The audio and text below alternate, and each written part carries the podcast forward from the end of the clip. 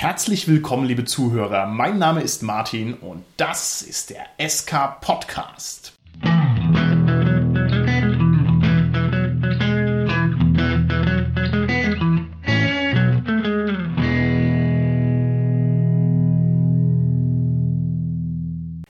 Mir heute im Studio sind meine lieben Gäste, die Tanja, der Gernot und der Holger. Hi, hier ist die Tanja. Hi, hier ist der Gernot. Ja, hallo, der Holger hier. Wir sprechen heute über Simulationismus. Simulationismus, Simulationismus, Simulationismus. Wenn man es ganz schnell sagt, klingt es ein bisschen komisch.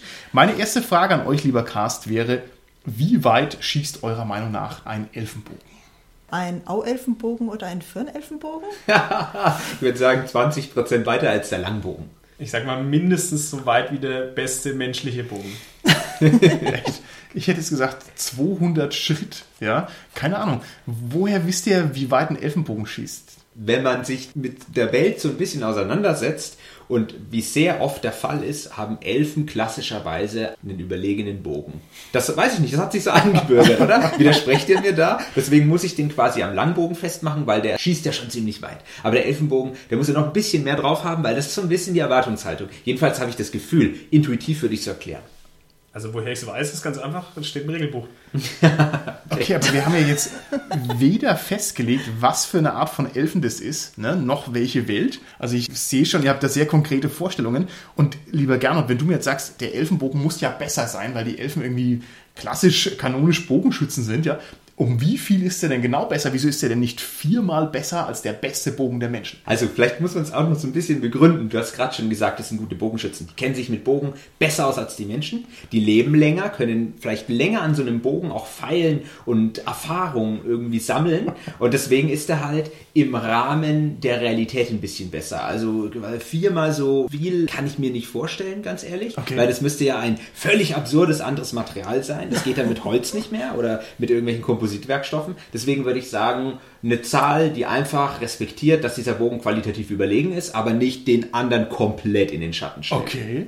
Wobei man natürlich sagen muss, wenn die schon so lange ewig leben und das wahrscheinlich immer so gemacht haben, dann traue ich denen auch nicht zu, dass die das irgendwann mal verbessert haben. Und so betrachtet stehen die sich ja vielleicht selber im Weg. Ne? Ich frage mich da vor allem auch, wieso seid ihr euch denn so sicher, dass der Elfenbogen aus Holz ist und wie ein Langbogen? Wieso ist denn der nicht aus purem Elfenglück?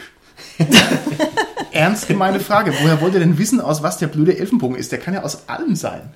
Also da wir jetzt noch nicht festgelegt haben, in welcher Welt wir uns gerade befinden, kann das natürlich durchaus sein. Aber ich sag mal, der Aspekt ist schon ziemlich unrealistisch, dass es wirklich aus kondensiertem Elfenglück oder aus gefrorenen Elfentränen oder was weiß ich ist. Also du meinst, es ist unrealistischer als die Tatsache, dass es Elfen gibt. Oh oh. Und die Folge ist gekippt. Also, hm, schwierig. Ich sag mal, in der Welt, in der Elfen existieren, gibt es natürlich auch einen Elfenbogen, okay. aber baut so ein bisschen aufeinander alles auf. Okay, gut. Also Martin, das Platz für beides. Es gibt doch noch den magischen Elfenbogen und der ist dann aus Elfenglück, okay? Okay, okay. Aber der andere, der muss ja aus was sein, was in der Welt auch vorhanden ist. Und wenn man sich die klassischen Spiele anguckt, dann kommt man drauf, dass es in 80% der Fällen einfach wahrscheinlich auch irgendwie Holzhorn, Pipapo, irgendwie sowas ist, organische Materie. Und dann gibt es noch Shadowrun, wo die Elfen ganz einfach mit normalen Waffen schießen. Hm? Ach, Tanja, jetzt mach mein schönes Elfenbogenbeispiel kaputt. Doch. Ganz kurz, ich möchte da nochmal nachhaken, lieber Gernot. Das heißt, du sagst mir, da gibt es vielleicht spezielle Materialien, die diesen Elfenbogen irgendwie aufwerten oder so. Warum nehmen das denn die Menschen nicht? Sind die zu doof, einen gescheiten Bogen zu bauen? Also das muss dann natürlich wieder plausibel in der Welt verankert sein, aus meiner Perspektive heraus. Das heißt nämlich, die haben die besonders coolen Bäume in dem Wald, Aha, magisch und aha. alt und die gibt es nirgendwo anders und dann fällt da der Ast runter und dann wird dieser Ast geschnitzt, ja. Und wenn ein Mensch in diesen Wald geht, dann wird er einfach erschossen. Deswegen haben den nur die Elfen. Also es muss dann schon so ein bisschen, ja, plausibel verankert sein. Okay, das heißt, wir haben jetzt hier schon ein sehr verschachteltes Setup, ja. Wir haben also die Prämisse, es gibt Elfen. Wir haben dann die Prämisse, der Elfenbogen ist irgendwie besser, damit er besser sein kann, darf aber nicht nur aus Magie bestehen, weil es offensichtlich unrealistisch ist. er muss also wohl aus einem nur im Elfengebiet wachsenden Spezial-Elfenbogenholzbaum gebaut werden. Das heißt natürlich, wenn die Menschen diesen Wald irgendwann mal erobern, dann sehe ich schwarz für den Elfenbogen, weil dann ist es nämlich doch nur der Elfenholzbogen, aber nicht der Elfenbogen, weil die Menschen können es ja trotzdem übernehmen. Wow! also, alles sehr schwierig, alles sehr schwierig. Der heißt ja nur Elfenbogen, weil er quasi nur von den Elfen hergestellt wird im aktuellen Moment. Und wenn es dann von den Menschen auch hergestellt wird, ist es halt nur noch der Elfenholzbogen. Ist auch eine Annahme. Und vielleicht kann er ja nur von Elfen hergestellt werden. Ha? Es ist alles falsch, was er sagt, ja? Also ich mache jetzt hier eine Solo-Folge draus, weil so viel Unsinn daherredet. Nein, nein, nein, nein. Das Ganze ist ja nur ein Gedankenspiel, das ein bisschen den Geist öffnen soll für die Folge, die da jetzt auf uns zukommt. Und zwar deshalb, weil es ist offensichtlich ganz schön tricky, auch bei so banalen Sachen wie jetzt hier der Elfenbogen, der wirklich im Kanon seit Tolkien eine Requisite ist, die immerzu da ist, da irgendeinen logischen Bezug herzustellen, sondern da ist einfach alles fragwürdig. Ne? Und wir wollen uns heute mal darüber unterhalten, wie ist es denn jetzt mit der Simulation? Natürlich wieder mit dem Schwerpunkt auf Rollenspielen. Was braucht man denn für eine Simulationsdichte? Wie funktioniert es? Was gibt es da für Probleme? Was ist überhaupt gescheiter Simulationismus? Also das ist einfach so ein zentrales Thema für die ganze Rollenspielerei. Ich denke, da lohnt es sich, drüber zu reden. Und ich kenne euch, mein lieber Cast, ihr seid solide Nerds. Ne? Ist das ein Kompliment oder eine Beleidigung? In unserem Podcast ist es ein Kompliment. Oh, Aber danke. nur da. Ich würde gerne mal wissen, ob ihr mir von einem schönen Nerd-Rage berichten könnt, wo sich jemand, also vielleicht ihr oder jemand anders, mal ordentlich und ernsthaft mit Herz und Leidenschaft darüber aufgeregt hat, dass irgendwelche Elemente in einer fiktiven Welt halt nicht so hinhauen. Nach irgendwelchen Glaubwürdigkeitskriterien. Da werden wir auch gleich noch drüber sprechen. In einem Powerplüsch- und Plunder-Abenteuer, was ich mal geleitet habe. Moment, Moment, Moment. Sorry, dass ich unterbreche, aber das heißt doch Plüsch, Power und Plunder. Ja, das weiß ich, dass das Plüsch, Power und Plunder, aber Power, Plüsch und Plunder ist die viel schönere Satzmelodie. Ich kann auch PP und P sagen, besser? Ja, vielleicht. Okay, danke. Also im letzten PP und P-Abenteuer Meine Damen und Herren, der SK Podcast, ein lyrisch und poetisch Hochwertiger. wachsamer Podcast. Dankeschön, mach bitte weiter. Dann mache ich weiter mit PP und P. Also, zufrieden, Gernot? Ja. Dankeschön. Also, in einem PP und P-Abenteuer, da haben die Plüschtiere in einem Kinderzimmer angefangen und nach meiner Beschreibung war das Kinderzimmer aufgeräumt. Und die eine Spielerin, die ist da fast hat gesagt, ein aufgeräumtes Kinderzimmer, das gibt es nicht. Ach, das ist das war Ein herrlicher Nerd Rage. Gefällt Ja, mir sehr, furchtbar. sehr gut. Was kennt ihr noch für Sachen? Dann kann ich vielleicht mal was relativ Bekanntes bringen. Und zwar sind es die Star Wars, ich nenne es mal Kritiken von Red Letter Media. Da kamen vor ein paar Jahren schon zu Episode 1 bis 3 die Kritiken raus. Und da wurde zu jedem Teil innerhalb von ungefähr 90 Minuten quasi mal alles zerlegt, was irgendwie geht. Storymäßig und hintergrundtechnisch und wie George Lucas es zugrunde gerichtet hat und so weiter und so weiter. Und ich habe jetzt neulich den aktuellen Teil zu Episode 7 gesehen, also der kam auch erst vor einem Monat oder so, glaube ich, raus. Und ist auch wieder sehr brillant. Ja, ist wirklich schön zum Angucken. Man muss sagen, es ist also ein zelebrierter Nerd Rage, was alles Schrott ist an den Filmen und es macht so Mhm. viel Spaß, sich da reinzugucken. Ganz, ganz großartig. Aber die machen das konstruktiv, also die sagen Nee, es so und so, oder die, die ziehen das einfach nur in den Kakao? Destruktiv. Und es macht eigentlich noch mehr Spaß. okay. Ja, man braucht ein bisschen hartes Fell, aber das ist sehr gut. Also es ist teilweise auch konstruktiv, also er bezieht sich auch jetzt in dem ganz neuen wieder auf die alten und sagt so, ja, er hat ja in dem alten schon gesagt, wie es richtig geht und jetzt haben sie es teilweise in dem neuen so gemacht, aber ne, er hat es quasi schon vorher gesagt. Okay. Zu dem Thema, das ist ja auch was Klassisches, was fast immer in irgendwelchen Science-Fiction-Weltraum-Settings stattfindet. Ist ja quasi, dass ich einmal die Geräuschkulisse habe im Weltraum, obwohl eigentlich der Schall nicht übertragen werden kann im Vakuum. Nicht so zumindest, mit dieser wahnsinnig geringen Teilchendichte. Und dann, wenn ich aus dem Raumschiff rausfliege, dann erfriere ich eigentlich erstmal nicht. ich bin ja im Vakuum. Also Konvektion, Wärmeübertragung findet nicht statt. Ich sterbe anders. Ich möchte eigentlich gar nicht da im Weltraum sterben. Möchte das nochmal so in den Raum stellen. Da muss ich vielleicht auch kurz sagen, das finde ich gar nicht so schlimm, solche Inkonsistenzen, weil das passt trotzdem. Ich meine, das ist was, was man eventuell erwarten kann, wenn man es nicht genau weiß. Und es war halt noch keiner von uns im Weltraum. Ja, Also das ist so Ja. diese persönliche Erfahrung. Weil du die nicht hast, dann erwartest du es auch nicht unbedingt. Ich habe jetzt absichtlich natürlich die kritische Rolle eingenommen, aber ich gebe dir recht, wenn ich sehr weit weg bin von dieser Geschichte, dann ist es auch wieder nicht so schlimm, auch wenn es schade ist. Okay. Ich lege mal noch einen sehr weirden Nerd Rage hinten drauf, der mich tagelang verfolgt hat. Und zwar kam mal vor einigen Jahren das Parfüm raus von Patrick Süßkind. Ja, ich bin also ganz großer Fan. Ich habe es ganz oft gelesen vorher, finde es also ganz toll. Den und Film oder den das Film. Buch, ja. Das, den Film. Und die letzte Szene ist die Szene, wo der Jean-Baptiste Grenouille, der ja irgendwie der Satan ist oder sowas, wurde also für seine Sünden bezahlt, indem er also von dem Volk, ich sag mal, zerrissen wird oder sowas. Und ich dachte halt, okay, schönes, starkes Ende, alles cool, cooler Film, hat mir gut gefallen. Und ein Bekannter von mir hat gesagt, den Film fand er gut, aber bei dem Ende fand er das total blöd, dass da nicht wenigstens ein paar Knochen übrig geblieben sind. Und ich dachte mir, what? What? Okay. Der hat wirklich drüber nachgedacht, dass das also einfach schlecht simuliert war. Der hätte erwartet, da müsste irgendwie noch so ein bisschen Gore oder sowas da sein. Und ich dachte mir, okay, alles klar.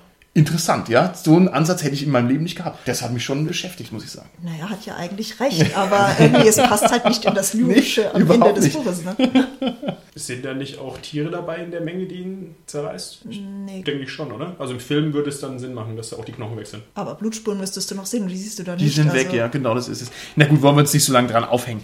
Also, bevor wir jetzt länger über den Simulationismus reden, müssen wir uns natürlich mal ein bisschen definitorisch versuchen. Und zwar ist es so, wenn wir jetzt über Simulationismus reden, dann ist es selbstverständlich der Begriff aus diesem Theoriemodell von Edwards, also von diesem GNS-Modell, von diesem Gamismus, Narrativismus, Simulationismus-Modell. Und wir nehmen den Simulationismus jetzt als die Beschreibung der Zustände, die glaubwürdig und konsistent sind. Ja, also eine Simulation bedeutet, man kann die abklopfen und die ist nicht irgendwie zusammengeschustert, sondern die ergibt Sinn. Und da gibt es ja jetzt eine große Menge an möglichen Bereichen, wo irgendwas simuliert wird. Ich sage zum Beispiel mal eine historische Simulation. Was sagt er denn dazu? Was gibt es denn für Bereiche, die gerne simuliert werden und die so einen historischen Touch haben, gerade im Rollenspiel?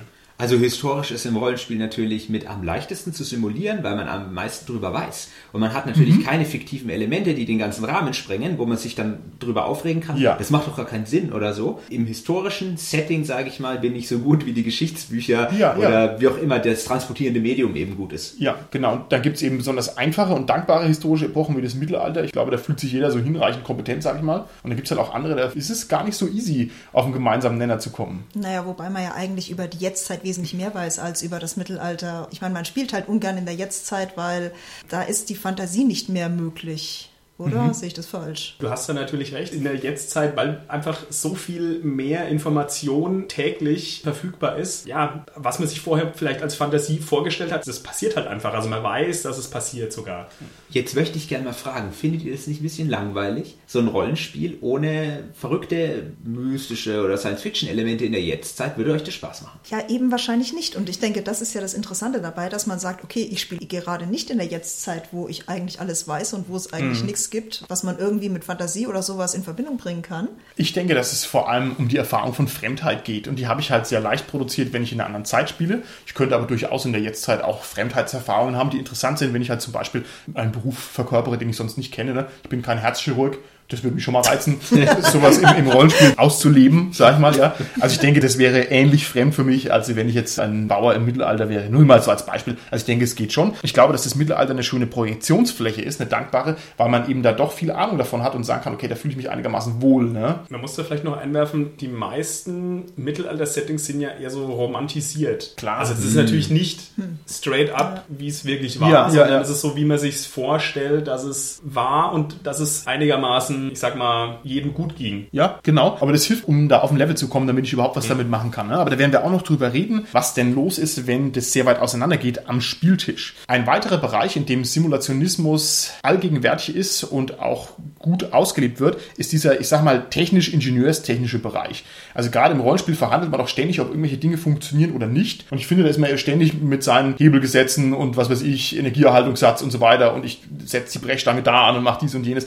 Das ist doch auch was, wo man ständig drüber redet, was also sehr wichtig ist, ne, für den allgemeinen Spielablauf. Absolut. Ich denke mal, die Naturgesetze, die wirklich jeder verstanden hat, wie zum Beispiel Gravitation oder ähnliches, die sind immer in so einem Setting mit dabei und immer gibt es quasi das Agreement, dass die gelten, meiner Meinung nach. Ja, das ist ja. schon besonders, wenn es nicht der Fall ist irgendwie. Genau, auf alle Fälle.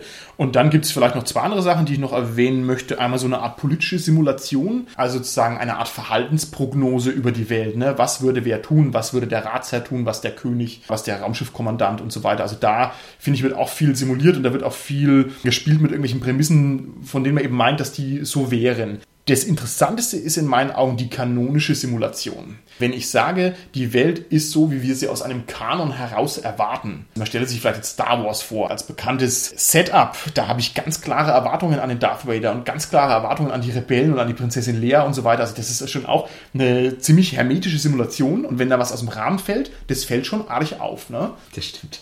Da hast du natürlich recht. Also ich glaube kaum, dass Darth Vader irgendwie ein Kätzchen streicheln würde, wenn er vorbeigeht.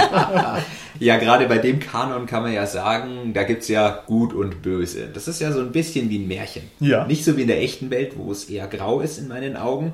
Bei Star Wars haben wir eigentlich auch den klassischen Fall, dass wir Gut und Böse irgendwie haben. Damit macht es es nochmal leichter zu sagen, Ja, Darth Vader streichelt das Kätzchen nicht. Er packt am Schwanz und wirbelt herum oder sowas. Also das macht es natürlich ziemlich einfach. Ja. Aber wenn du tatsächlicherweise sowas hast in einem Fantasy-Setting mit verschiedenen Königen, die Interessenskonflikte haben und so weiter, natürlich muss sich da jeder auskennen, der damit spielt, ist das total super. Also das führt zu den besten und schönsten Geschichten eigentlich. Meiner Erfahrung nach. Das kann man nicht pauschalisieren, einfach nur aus meiner Warte heraus. Okay. Woher kommt denn die unendliche Lust am Simulieren? Also wieso geben sich denn so viele Rollenspieler und so viele Rollenspielautoren so unglaublich viel Mühe, dass sie eine konsistente Simulation auf die Beine stellen? Ne?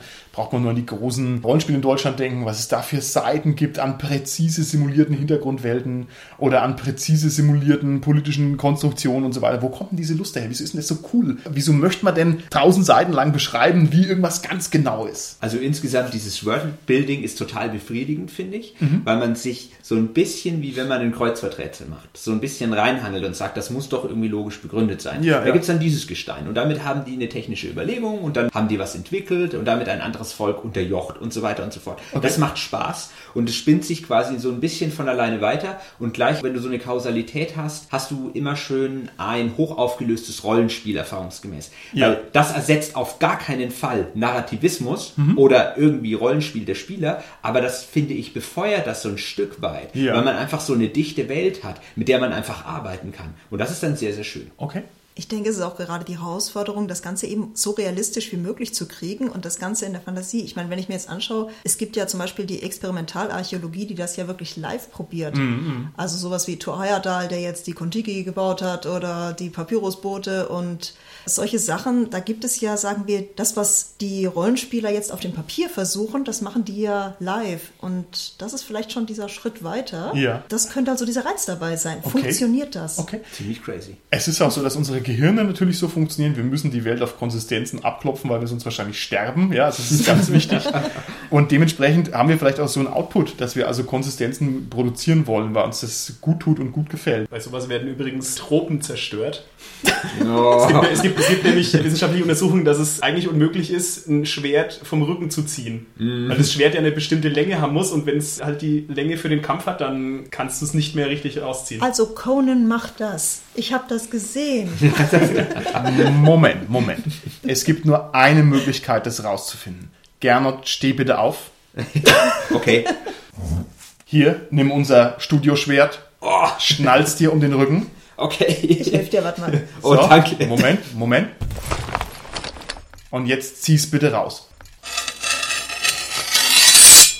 Wow. Wow! Okay, Das überrascht Nicht schlecht, nicht schlecht. Jetzt wissen wir Bescheid, wie das läuft. Ne? Okay, nicht schlecht. wieder ab, oder? Ja, schon. Das ist ein bisschen albern hier.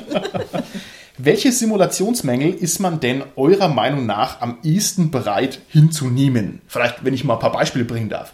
Es gäbe so diesen ingenieurstechnischen Mangel, dass also irgendwas Physikalisches nicht funktioniert. Sagen wir halt mal diese Nachbrennergeräusche von Raumschiffen im Weltall. Oder das kanonische Problem, dass der Darth Vader plötzlich eine Schüssel Kelloggs löffelt. Wo man auch sagen würde, das passt aber irgendwie gar nicht, ja. Oder halt, keine Ahnung, diese historischen Sachen. Alle haben perfekte Zähne, aber es ist halt Frühmittelalter, wo die halt nicht perfekte Zähne haben. Was ist denn am leichtesten zu ertragen und warum? Ich finde, es ist am leichtesten zu tragen, wenn es sich erklären lässt. Also wenn man da zumindest eine Begründung sich irgendwie aus dem Ärmel saugen lässt, dann finde ich, ist das okay. Dann nehme ich auch hin, dass Darth Vader auf einmal Kelloggs futtert. Aber wie begründest du denn jetzt diese Geräusche im Weltall? Ich meine, was für eine Begründung willst du denn da aus der Hosentasche ziehen, dass es irgendwie geht? Naja, das Ding macht ja Geräusche, also wenn man ganz dicht dran ist. Es wird nur nicht auf Entfernung übertragen. Ne? Okay, okay, okay. Das habe ich ja vorhin schon erwähnt. Das ist so dieses, was du als eigenen Erfahrungsraum hast. Und wenn du es halt nicht persönlich mal erfahren hast, dann nimmst du das auch sehr viel leichter hin, dass es passieren kann. Also Geräusche im Weltraum, als wenn du alle Star Wars Filme gesehen hast, dass da jetzt plötzlich der Darth Vader irgendwie die Katze auf dem Schoß hat und Cornflakes isst. Also, ja, wie gesagt, der persönliche Erfahrungsraum ist da wichtig. Vielleicht erträgt man das auch am besten, wenn es wirklich so dramaturgisch auf dem Höhepunkt ist. Du hast ja vorhin das Beispiel gebracht mit dem Parfüm. Also ich hätte auch nicht drüber nachgedacht. wenn er da zerrupft wird. Also das wäre mir nicht in den Sinn gekommen, Okay. weil da dachte ich mir, oh mein Gott, da bin ich erstmal geflasht. Und dann ist dieses Rationale vielleicht so ein bisschen auch gedämpft. Also vielleicht am Peak, wo quasi es auf den Höhepunkt hinausläuft, da kann man vielleicht solche Geschichten auch noch ein Stück weit verzeihen. Ja, und es gibt natürlich auch diese berühmte Suspension of Disbelief, also sozusagen das sich drauf einlassen auf die Show, ja. Und ohne dieses sich drauf einlassen auf die Show kann ich mir ja eh nichts angucken. Da kann ich ja keinen Film im Fernsehen angucken, ohne dass ich ständig sage, das ist ja Nonsens, unsinnig, eine Genau. übertriebene Ballung von Ereignissen, ja, das geht ja dann gar nicht. Explodierende Autos. Ja, oh, stimmt. Explodierende Autos ist auch so eine Sache. Also du sagst mir, Autos explodieren nicht, richtig? Also wenn Autos so konstruiert sind, dass sie explodieren, das ist ziemlich hart. Nein, nein, das gibt's eigentlich nicht. Okay. Autos brennen aus, höchstens. okay, gut, gut, gut. Ohne dass ich Feuerwehrmann bin. Wie ist es denn jetzt ganz konkret bei der Simulation von ausgedachten Sachen? Ich glaube, wir sind uns einig, wir können, keine Ahnung, einen historischen Mangel feststellen und können uns auch nötigenfalls über externe Quellen darauf einigen, das und das war jetzt korrekt oder war falsch. Aber wie ist es denn im Bereich der Fiktion? Denn das berührt uns ja als Rollenspieler und als Nerds sehr viel stärker. Also, was ist jetzt mit dem Elfenbogen? Ah, der Elfenbogen. ah, herrlich. Wie konsistent und wie glaubwürdig muss der denn sein? Weil ich weiß nicht, ich habe mich da noch nicht dran gestoßen bisher, aber wenn man drüber nachdenkt, zwei Sekunden ist es ein mega Problem. Ich denke, es kommt ein bisschen aufs Setting drauf an. Also zum Beispiel Numenera, da hast du einen Elfenbogen, weißt aber nicht, dass es ein Elfenbogen ist und setzt das Ding halt irgendwie ein. Wahrscheinlich nicht als Elfenbogen. Dann ist es ja konsistent vielleicht, wie du das verwendest, aber nicht simulationsmäßig das, was es mal ursprünglich war. Also es ist von der Wissenslücke her konsistent, ja. Das Nichtwissen, diese Unbedarftheit ist wahrscheinlich dann die Konsistenz, okay? Genau. Das hast du aber doch fast überall, weil die Kritik, die ich bringe an, boah, das ist nicht realistisch oder nicht kausal oder sonst wie, das ist auch nur so die äußere Perspektive. Wenn mein Charakter weiß es ja sowieso nicht, äh, wenn der nicht zufällig Bogner ist, weil dann braucht man auch gar nicht zu diskutieren, meiner Meinung nach. Also ich finde nicht, dass das das Spiel ausbremst. Aber jetzt sind wir doch in dem Spiel drin und jetzt lege ich also Holgor, dem Barbaren, dem lege ich halt jetzt den Elfenbogen auf den Tisch und jetzt sagt er, oh, was ich schon immer mal wissen wollte, ist, warum schießt er denn eigentlich weiter? Und jetzt guckt er sich das Ding genau an. Ja, wie triftig muss das jetzt sein? Muss ich jetzt wirklich sagen, ah, Mammutzähnen, ja, und hier, das Holz ist aus dem Baum, der nur im Garten der Elfenkönigin wächst. Oder, oder wie konsistent muss es denn sein? Wenn er eine realistische Chance hat, das zu erfragen, in-game, dann solltest du eine Antwort haben. Verstehst Okay, du? ich verstehe es total. Die, die muss nicht bis ins letzte Detail ausgeixt sein, aber du solltest schon eine Begründung haben, sowas wie, ja, der besondere Baum macht den Bogen stark fertig. Mhm. Das reicht ja. Gut. Magie! Ja, wir kommen gleich zur Magie. Wir kommen gleich zur Magie. Das ist natürlich die große Baustelle. Die Frage ist auch deshalb interessant, weil es ja für diese Elfenbögen unter anderem Waffenprofile gibt, wo sich also jemand wirklich überlegt hat, okay, dieser Bogen schießt so und so weit, also jetzt natürlich je nach System, ne, hat diese Geschwindigkeiten, diese Tickkosten, diesen Nachlass an Schusskraft auf so und so viele Meter. Also das bedeutet ja, das ist ja total realistisch in der Welt verankert, zum Beispiel über die Kampfregeln, aber halt nur da. Also das heißt, sobald er mal existiert, ist es safe. Aber bis der halt mal in die Existenz gerufen wird. Ich denke, das geht aber wieder genau von dieser Prämisse aus, dass du sagst, okay, ich habe den normalen Langbogen und dann habe ich den Elfenlangbogen. Und weil der halt von Elfen gemacht ist, muss der besser sein um Okay. 20 Prozent. Und dann hat er halt in den Kampfwerten wirklich 20 Prozent besser als der andere. Okay, das wäre dann in meinen Augen kanonischer Simulationismus. Also wir setzen den Kanon und dann ist es quasi in dem Kanon korrekt simuliert, ne? Aber es ist eben technisch-physikalisch nicht korrekt simuliert. Okay, einverstanden. Gehe ich einen Schritt weiter und jetzt sprechen wir doch einfach gleich mal die Magie an. Es gibt große deutsche Rollenspielsysteme, die sich nicht lumpen lassen, über viele hunderte Seiten sozusagen eine solide Simulation von ausgedachten Sachen hinzukriegen. Sagen wir mal zum Beispiel die Magie beim schwarzen Auge oder die Magie bei Shadowrun. Das sind halt schon Regelwerke, die sehr konzentriert versuchen, mir zu erklären, wie das funktioniert. Und zwar wirklich präzise, also sozusagen auch auf einem halb naturwissenschaftlichen Level. Wie glaubwürdig muss es denn jetzt sein? Reicht es jetzt, wenn ich Savage Worlds habe und da steht dann, der Schadenszauber verursacht 3w6 Schaden. So, und das ist halt die Simulation. Oder brauche ich halt echt 20 Seiten Beschreibung vom Ignifaxius oder der Fulminictus beim schwarzen Auge oder wie ist es? Hier kann man Holgers Erklärung perfekt einfügen.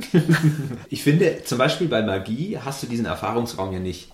Also brauchst du da nicht so eine dichte Erklärung, weil das ist ja sowieso alles irgendwie sehr abstrus und sehr abstrakt. Das ist nicht so wichtig, wie wenn du wirklich etwas kennst und weißt, das muss viel, viel handfester sein. Ey, Meiner wenn ich dir Meinung das magische Regelwerk zeige, das ist ja Ziegelstein, da kann ich die Mafia damit im See versenken. Ohne Witz. Also so viel Energie und Konzentration wird drauf verwendet, Das dass ja es sauber simuliert ist, sage ich mal. Das ist ja auch schön, nur wieder als optionales Element vielleicht. Die Frage ist doch eigentlich, wie ist denn die Magie in der Welt verankert? Also wenn das was häufig auftretendes ist, dann wird es wahrscheinlich auch von vielen Leuten in der Welt selber erforscht werden. Und dann gibt es natürlich viel Magietheorie innerweltlich dazu. Und das musst du natürlich irgendwie als Buch auch dann mal rausbringen. Also dann müsste das sauber simuliert sein, wenn Magie was Alltägliches. Okay. Das finde ich zum Beispiel, macht so ein bisschen den Unterschied beim Setting. Wenn ich mir jetzt ein High-Fantasy-Setting mache, dann frage ich eigentlich gar nicht danach, wie funktioniert denn die Magie. Aber bei Shadowrun zum Beispiel haben die ja das wirklich versucht, so mit Hintergrund, wo kommt jetzt genau die Magie her, zu erklären. Und das passt halt in diese eher wissenschaftliche Welt einfach viel besser rein. Ist es nicht eigentlich Nonsens, weil Magie halt einfach nicht erklärbar ist, weil es ja paradebeispielmäßig für das Fiktive und das Ausgedachte steht. Also das gibt's halt nicht und ich kann es halt auch nicht erklären. Und jetzt muss ich echt anfangen, mir was zurechtzuschustern. Ist es nicht Quatsch? Das stimmt tatsächlicherweise, aber es ist trotzdem total cool. Ja. Weil dann kannst du, das es halt. befeuert wieder das Rollenspiel. weil dann kannst du den Astromagier aus dem Zweige des Pipapo, der die Lehren des sonst was anhängt. Und das ist dann wieder cool, weil da hast du dann wieder schön was fürs Rollenspiel. Und dann möchte ich jetzt von euch noch wissen, was ist jetzt besser? Ist es jetzt besser, ich habe eine gründliche pseudosimulierte Magie oder nicht? Möchte ich sowas haben im Rollenspiel oder möchte ich es nicht haben? Wie Tanja schon gesagt hat, das hängt stark vom Setting ab. Also bei High Fantasy ist es mir relativ egal, wie die Magie jetzt im Kern funktioniert. Das muss halt regeltechnisch korrekt abgebildet sein. Und dann ist mir auch wirklich egal, wie die jetzt die Energiequelle funktioniert oder so. Aber wenn ich das anwenden kann, ist okay. Und bei Shadowrun zum Beispiel, wo die Magie viel inhärenter in der Welt ist, also wo es ja magische alltägliche Produkte gibt, da ist es wichtiger zu verstehen, wie die Magie funktioniert, weil du hast ja ständig damit zu tun.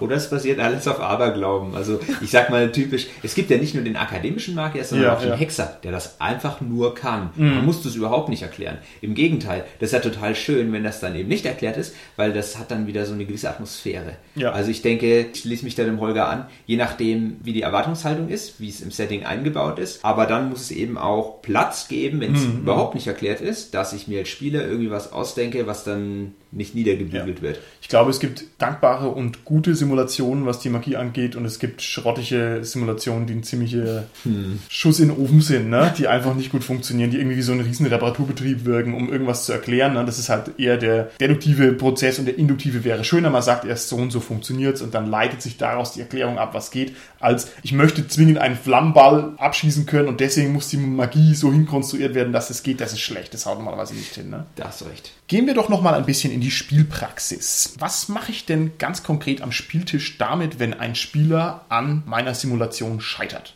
Also ich habe ein historisierendes Setting und der Spieler hat null Ahnung von der Weltgeschichte. Was mache ich denn dann? Ich würde es ihm einfach versuchen zu erklären. Also einfach mal Spiel unterbrechen und sagen, okay, Moment, pass auf, da steht jetzt kein Panzer um die Ecke, weil du bist im Mittelalter, sondern ich erkläre dir mal, wie Mittelalter aussieht. ne? Okay, gut. Was ist denn, wenn wir unterschiedliche Kompetenzlevel haben? Also ich habe jetzt hier den studierten Historiker und ich habe halt denjenigen, der nicht studierter Historiker ist. Ich kann nicht ständig das Spiel unterbrechen und kann sagen, hier, pass auf, ja, es geht nicht. Deine Zähne sind alle ausgefallen. Ja. Ich denke, dass wenn man ein bisschen Milde walten lässt und jeder guten Willen zeigt, dann kommt man zusammen, schätze ich mal. Schlimm ist es meiner Meinung nach, wenn derjenige Spieler ist und den Spielleiter nonstop belehrt. Das ist auch nichts. Genauso wenig wie andersrum. Also wenn du es übertreibst und damit dann quasi deine komplette Gruppe natürlich auch überforderst, hast du einfach ein Mismatch. Das klappt nicht. Okay. Man muss so ein Mittelmaß finden. Also man muss so ein Grundlevel finden, mit dem er spielen kann, aber das jetzt keinen wirklich überfordert. Also vom Lernaufwand her meine ich jetzt, dass man wirklich sagt, du musst jetzt hier diese zehn Bücher über das Mittelalter lesen und dann kannst du nochmal die anderen 20 lesen und so weiter. Also ne, das wäre ein bisschen aufwendig für ein normales Setting. Man muss halt das vielleicht mal in einer halben Stunde oder so grob erklärt haben. Also dass man sagt, hier, das ist halt Mittelalter, das, das, das, das, das, das, die Punkte und dann passt das alles. Ich glaube, Mittelalter wird deswegen gern gewählt, weil es halt normalerweise allgemein bekannt ist. Ne? Liebe Zuhörer im SK-Podcast-Land, auch wenn es nicht um die Simulation geht, ich glaube, es ist eine schlechte Idee, zu einem Spieler zu sagen, hier, lies erstmal diese zehn Bücher. Ich kenne solche Situationen. Lieber nicht machen, das ist nicht gut, ja. Um ein anderes Beispiel zu bringen, ich meine, Shadowrun, so die Grundzüge, die kannst du in 20 Minuten erklären oder noch weniger. Also die wirklichen Grundzüge, wie die Welt grob funktioniert. Wie dann die Feinheiten sind, Ja. das ist wieder eine andere Geschichte. Aber so einen groben Überblick über die Welt, das ist relativ einfach zu machen. Da haben wir wieder diesen Aspekt, dass wir näher dran sind, ne? weil es ja doch nur so ein bisschen in der Zukunft ist, in Anführungszeichen. Weil man ja sowieso schon diese Ängste, die da sind, sowieso die Konzerne und Pipapo, dass man dann gleich quasi befangen. Das ist nicht in der Zukunft, das ist in einer parallelen Zeitlinie, die sich in den 80ern abgespalten Ja, hat. Ja. aber Richtig, trotzdem ein bisschen- 80er haben nie trotzdem. aufgehört. Der. Pa- der Punk lebt noch. ja, Japan hat die Welt übernommen. Das Schlimme ist, dass Shadowrun inzwischen eine Utopie ist statt einer Dystopie. Ja. Okay. Wie schaut's aus? Darf sich der Spielleiter über die Simulation hinwegsetzen, also willentlich? Kann der Spielleiter sagen, ist mir doch egal, die haben jetzt ein Trebuchet. Obwohl es halt im Frühmittelalter noch nicht da war, wie der historisch geschulte Rollenspieler weiß. Oder geht es nicht? Da normalerweise der Spielleiter ja das Tor zu dieser Welt ist, darf er das schon, weil er legt es ja fest. Holger, dafür darfst du dir beim nächsten Mal spielen, dann Benny mitschreiben. Denn so, so funktioniert es bei uns. Ernsthaft? Also seid ihr der Meinung, der Spielleiter kann das machen? Der Spielleiter kann sich drüber wegsetzen. Ich würde nichts sagen und dann nach dem Spiel fragen, gibt es dafür eine Ingame-Begründung? Und du sagst ja, dann sage ich, okay, ich frage nicht weiter. Weil das ist ja auch Spielleiter, ja, Geheimnis oder sonst wie. Vielleicht ist ja irgendwas Verrücktes passiert, dass sie das haben wieder, eine Begründung. Nur wenn es so Larifari, ich habe keine Ahnung, reingeschmeckt ist, das ist natürlich schon bitter eher, ja. Okay, gut. Genau, finde ich auch. Also im Grunde ist ja auch die Frage, auf welchen Level will sich jetzt der Spielleiter stellen. Und wenn er ansagt, wir machen hier jetzt absolute Simulation von Köln 1250 und dann werden da vor der Tür Kartoffeln angebaut, dann würde ich vielleicht doch zwischendrin sagen, Moment mal, Köln 1250, uh, Tanja, würdest du bitte mir mal meistern, Köln 1250? Das, das ging wie so, wie so eine Crime Scene Investigation. Köln 1250 oder irgendwas. Boah, der Mord cool, in der Abtei, das ist es, oder? Okay. Ich glaube, mein Problem bei dieser Sache ist folgendes. Der Spielleiter ist ja der Simulator. Das heißt, wenn ich jetzt ganz abstrakt und arrogant drauf gucke, muss ich sagen, ich kann halt gar nicht falsch simulieren, weil ich ja ohnehin der bin, der das produziert. Und wenn ich mein Trebuchet da haben will, dann werde ich eine Erklärung finden, weil so funktioniert es halt, ne? Dass man sich zur Not was zurechtbiegt. Die feine englische Art ist es natürlich sicherlich nicht. Vor allem, wenn man sich vorher darauf geeinigt hat, einverstanden, ne? ja. Genau das meinte ich ja auch. Also Okay. klar, dass man sich vorher auch irgendwie grob darauf einigen sollte. Okay, okay. Dann möchte ich eine Baustelle ansprechen, die gigantisch groß ist und wo ich mir schon oft den Kopf drüber zerbrochen habe. Und zwar geht es um die Simulation von Wirtschaft mithin um die Simulation von konkreten Preisen. Gernot, was kostet denn da Ihr Elfenbogen? Also, das ist natürlich völliger Blödsinn, eine Liste zu schreiben. Das kommt natürlich komplett drauf an, wo man ist. Es muss modifiziert werden, meiner Meinung nach. Deswegen ist es auch nicht möglich, dem Spieler das in die Hand zu drücken, weil das ist zeitlich abhängig und örtlich abhängig. Das ist viel zu komplex. Das Okay. kriege ich nicht auf eine Seite. Deswegen kann ich sagen, okay, es gibt Anhaltswerte, hm, meinetwegen. Aber als Spielleiter hast du meiner Meinung nach immer das Recht zu sagen, A, das gibt's nicht, B, das ist zehnmal so teuer, weil es gibt's nur einmal. Okay. Das Schwert im Dorf, keine Ahnung, ich weiß es nicht. Okay. In, in, in Kriegszeiten, wo, wo sowas eben mangelbar ist oder wie auch immer. Gut. Also ich und mein Freund Adam Smith, ja, wir würden argumentieren, dass ohnehin die unsichtbare Hand des Marktes für die Boah. Preisgestaltung sorgt. Ja, alles andere ist Schmuh, ja, alles andere ist Sowjetunion. Okay. Genau. Das bedeutet, sogar wenn du jetzt deine Preisliste erweiterst, um, wie es ja oft gemacht wird, um ganz viele Faktoren, um ist nicht in der Stadt, ist da und dort und so weiter, Materialknappheit, dies und das, kommt trotzdem totaler Nonsens aus, weil es einfach immer und zu jeder Zeit Angebot und Nachfrage ist. Und zwar egal wo und wie und wann. Und das ist nicht abbildbar. Und wer das abbilden kann, der würde wahrscheinlich auch in der echten Welt den Markt abbilden können und der wäre reich. Dagobert. Als es halt nicht geht, ne? Aber das macht es dir doch auch leichter. Ich meine, wenn du am Dorf bist und du sagst Ja. einfach, oh nee, der letzte Wagen mit, keine Ahnung, Töpfen kam nicht. Ja, so ja. Pech gehabt. Ja. Und das macht es ja dann eigentlich relativ schnell kausal. Da kann man nicht sagen, äh, wieso? Hm. Ja, ja. Ja, weil es so ist. die Faktoren sind halt unendlich, ne? Weil ich muss halt quasi die globale Wirtschaft runterbrechen auf den Händler, der gerade keinen Bock hat, seinen letzten Topf zu verkaufen. Und wie halt so die Lage ist, ist halt nicht einfach, ne? Du machst ja normalerweise eh schon in den meisten Spielwelten eine Vereinfachung, dass du sagst, es gibt global eine Währung. Also halt irgendwie Gold, Silber, Kupfer, Münzen, was so das Einfachste irgendwie Okay, ist. In allen möglichen Namensvariationen. Und das stellt halt schon mal so eine Vergleichbarkeit her. Also da gibt es ein Beispiel aus der echten Welt. Es gibt den Big Mac Index, wo quasi geguckt wird in den verschiedenen Ländern, wie viel kostet da der Big Mac. Und dann werden darüber quasi die Preise verglichen, weil das halt von der Herstellung und vom logistischen und so weiter her kostet es eigentlich McDonalds immer das Gleiche. Also Ja, von der. Produktion her und Ja, wie dann genau. quasi die preisliche Entwicklung ist, so ist halt auch die Vergleichbarkeit von den Ländern. Das ist natürlich die Frage, was wäre jetzt zum Beispiel der Big Mac in Vampire? Ja, das spannend. möchte ich gerne aufgreifen, weil das haben wir nämlich auch versucht. Und zwar haben wir nämlich nicht den Big Mac Index gemacht, sondern den Heiltrank-Index im Rollenspiel. Wow. Oh. Wir haben den Heiltrank normiert. Wir haben gesagt, der bringt genau das und der kostet genauso viel und haben dann gesagt, okay, anhand dieses konkreten Nutzobjekts leiten wir uns alle anderen Preise ab. Das hat schon funktioniert ein bisschen. Ne? Also dann war dann diese total fluide Währung, war plötzlich geeicht, aha, hier haben wir ein Vergleichsmaß, das bringt das und das. Pff, Aber habt ihr dann berücksichtigt, was der für Inhalte hat? Weil ich meine, äh, die keine Wirkung Ahnung. haben wir berücksichtigt. Wir haben gesagt, okay. der wirkt so und so und kostet stabil so viel Geld. Jetzt, wo ich drüber nachdenke, das klingt auch echt doof. Was funktioniert, geht niemals so. Ich glaube, da habe ich als Spielleiter echt auf den Tisch gehauen und gesagt, wir machen das jetzt so, das auch so in der Nachbetrachtung, naja gut. Also vielleicht werde ich es mir nochmal durch den Kopf gehen lassen. Wie gesagt, das ist halt einfach nur ein Werkzeug, wenn du sowas hast, was du überall irgendwie beikriegst und was du dann vergleichen kannst. Weil darüber kannst du deine Preise ungefähr irgendwie normieren. Anstelle des Goldstücks, ja? Ja. Ja, wie gesagt, die ubiquitäre Ware, die es überall gibt, kostet natürlich nicht überall das Gleiche, aber darüber vergleichst du es dann. Und dann kannst du sagen, na gut, dann kostet halt das Bier da dreimal so viel als da, weil halt da gibt es halt kein Weizen oder was auch immer. Okay, Finde ich gut. Also gefällt mir persönlich. Okay. Das muss ich halt nur für sein Setting überlegen. Ne? Ja. gut, gut, gut. Wann ist denn eurer Meinung nach zu viel Simulation da? Wann stört euch denn, wann nervt euch denn oder wann seid ihr denn ganz konkret davon ein bisschen überlastet? Wenn der Spielleiter mich auffordert, fünfmal am Tag auf Toilette zu gehen, dann ist vielleicht der Simulationismus zu viel. Okay. Also ich finde es mit der Toilette jetzt auch nicht das beste Beispiel. Wenn man so nach den üblichen narrativen Regeln geht, wo kommt es denn vor? Das kommt nur dann vor, wenn es ein narrativer Punkt ist irgendwie. So, er ist abgelenkt deswegen und dann wird er von hinten erstochen oder so, keine Ahnung. Ach, du wirst lachen. Mein aktueller Charakter ist auch schon ein paar Mal auf Toilette verschwunden, weil er in dem Moment lieber weg von der Gruppe sein sollte, aus diversen Gründen. Das war halt ein Ge- Argument. Das stimmt, ne? Aber wie viele Dungeons haben denn Toiletten? Oder ne? Was, worauf ich hinaus will, rein simulationistisch betrachtet, ohne jetzt Quervernetzung zum Narrativismus, ist das vielleicht ein bisschen over the top. Vielleicht findest du nur die Toilette im Dungeon immer nicht. Aha, okay, gut. Weil Kann sie ja besetzt sein. ist und die Tür zu und sie sieht aus wie eine Wand. Haha.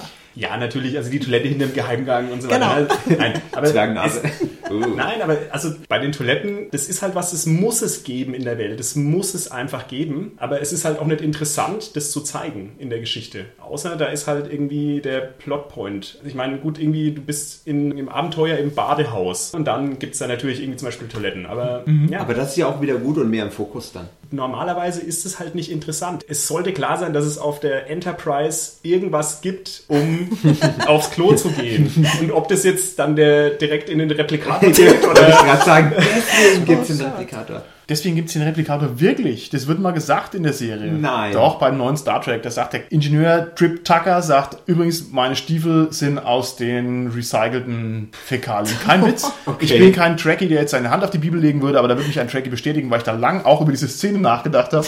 Also ich meine, da täusche ich mich nicht. So, jetzt, meine Damen und Herren, möchte ich nur mal ganz konkrete Beispiele ranbringen für Simulationen, wie sie gut läuft oder nicht gut läuft oder sagen wir mal für Spezialfälle. Ein Beispiel. Im Schwarzen Auge gibt es ein Regionalmodul, mittlerweile glaube ich schon ausverkauft. Das ist schon ein bisschen älter und zwar geht es da um Albernia, ein Land wie Irland, wo die Ritter gegeneinander kämpfen und diese ganze Regionalspielhilfe basiert auf einem sehr fein modellierten und konstruierten Lehnsproblemfall, wo also quasi das Lehnsystem an seine Grenzen stößt und dann fällt alles auseinander, keine Ahnung, wie im Nibelungenlied oder wie sonst was. Also ganz, ganz toll konstruiert, ganz belastbar. Ne? Da haben sich also Leute hingesetzt, die richtig Ahnung davon hatten. Das finde ich, muss ich sagen, schon gut. Das hat mir auch beim Lesen viel Spaß gemacht und so weiter. Und dann kenne ich aber aus derselben Welt auch angeregte Debatten über die Farbe von Lössboden oder sowas. ich weiß nicht, was Lössboden für eine Farbe hat. Beige, soweit ich weiß. Ja, sicher? Äh, Relativ.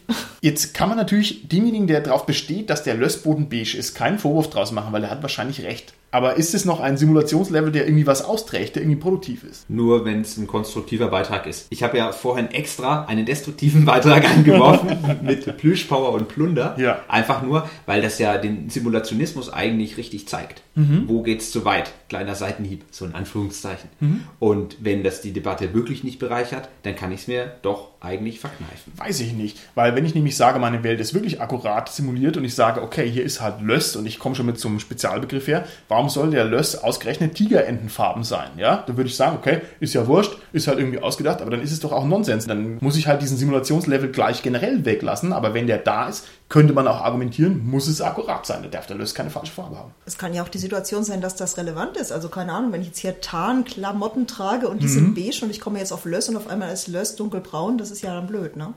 Also ich finde, es ist relevant, wenn es halt irgendwie für die Szene, für die Story, für das Setting relevant ist. Okay. Liegt wahrscheinlich wieder nur daran, dass ich überhaupt gar keine Ahnung habe, was Lössboden ist. Ja, ich habe da auch Wikipedia bemüht und mich mal weitergebildet, aber ist doch interessant. Es schwankt zwischen der Bereicherung, weil es einfach eine Information ist, die da ist, und einer Belästigung, weil es eine Information ist, die da ist. Also irgendwie in diesem Spannungsfeld ist es wohl, ne? Aber was ist denn jetzt dann richtig? Soll der Löss eine Fantasy-Farbe haben? Soll er unbeschrieben sein? Soll man den Löss weglassen? Oder kann ich das erwarten von Aventurien, dass der Löss akkurat ist? Das Problem ist doch, warum wird denn darüber gestritten? Dann sagt man einfach, das ist wie in der echten Welt, fertig. Ja, weil halt irgendeiner nicht wusste, was das für eine Farbe hat. Ich zum Beispiel wüsste es nicht, der Gernot hat auch gesagt, der wusste es nicht. Ja gut, aber ist es jetzt relevant? Also wir können doch sagen, wenn es jetzt um die Tarnkleidung geht, dann hat es halt Lössbodenfarbe. Fertig. Genau. Camouflage in Löss. Also nein, mir geht es jetzt nur darum, sowas reißt dann ja auch den Spielfluss auseinander, wenn dann so eine Frage aufkommt. Und sowas sollte man ja auch eher irgendwie ein bisschen versuchen zu umschiffen. Ganz genau, das finde ich nämlich auch, weil wenn so eine Diskussion dann darüber auftaucht und dann eine halbe Stunde darüber diskutiert wird, welche Farbe der Löss hat, also dann wird es absurd. Also das ist genau der Fall, wo ich sage, Simulationismus okay, aber da reicht's, Okay, oder? okay. Auf gut Deutsch, Simulationismus tötet. Okay. Nein, also wenn sowas ja nicht im Spiel geführt wird, dann ist es ja ein Stück weit lustig. Und vielleicht haben sie auch wirklich recht. Also die Leute, die dann eben sagen, der Lössboden hat die und die Farbe.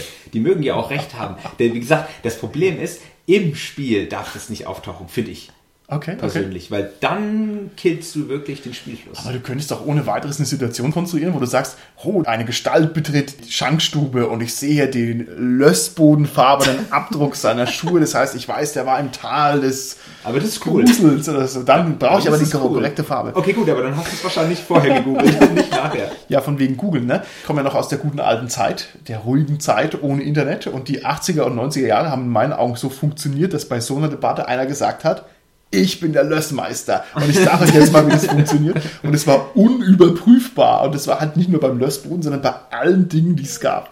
Cool. Doch, dann ist man nämlich zu den Eltern gegangen, hat den großen Brockhaus sich genommen und da Ja. stand garantiert Lössboden drin. Das wollte ich auch gerade sagen. Ja. Der große Brockhaus. Oh Genau. ja. Okay, okay. Wenn wir mit dem Brockhaus hier enden, das finde ich bildungsbürgerlich angemessen für unseren Podcast.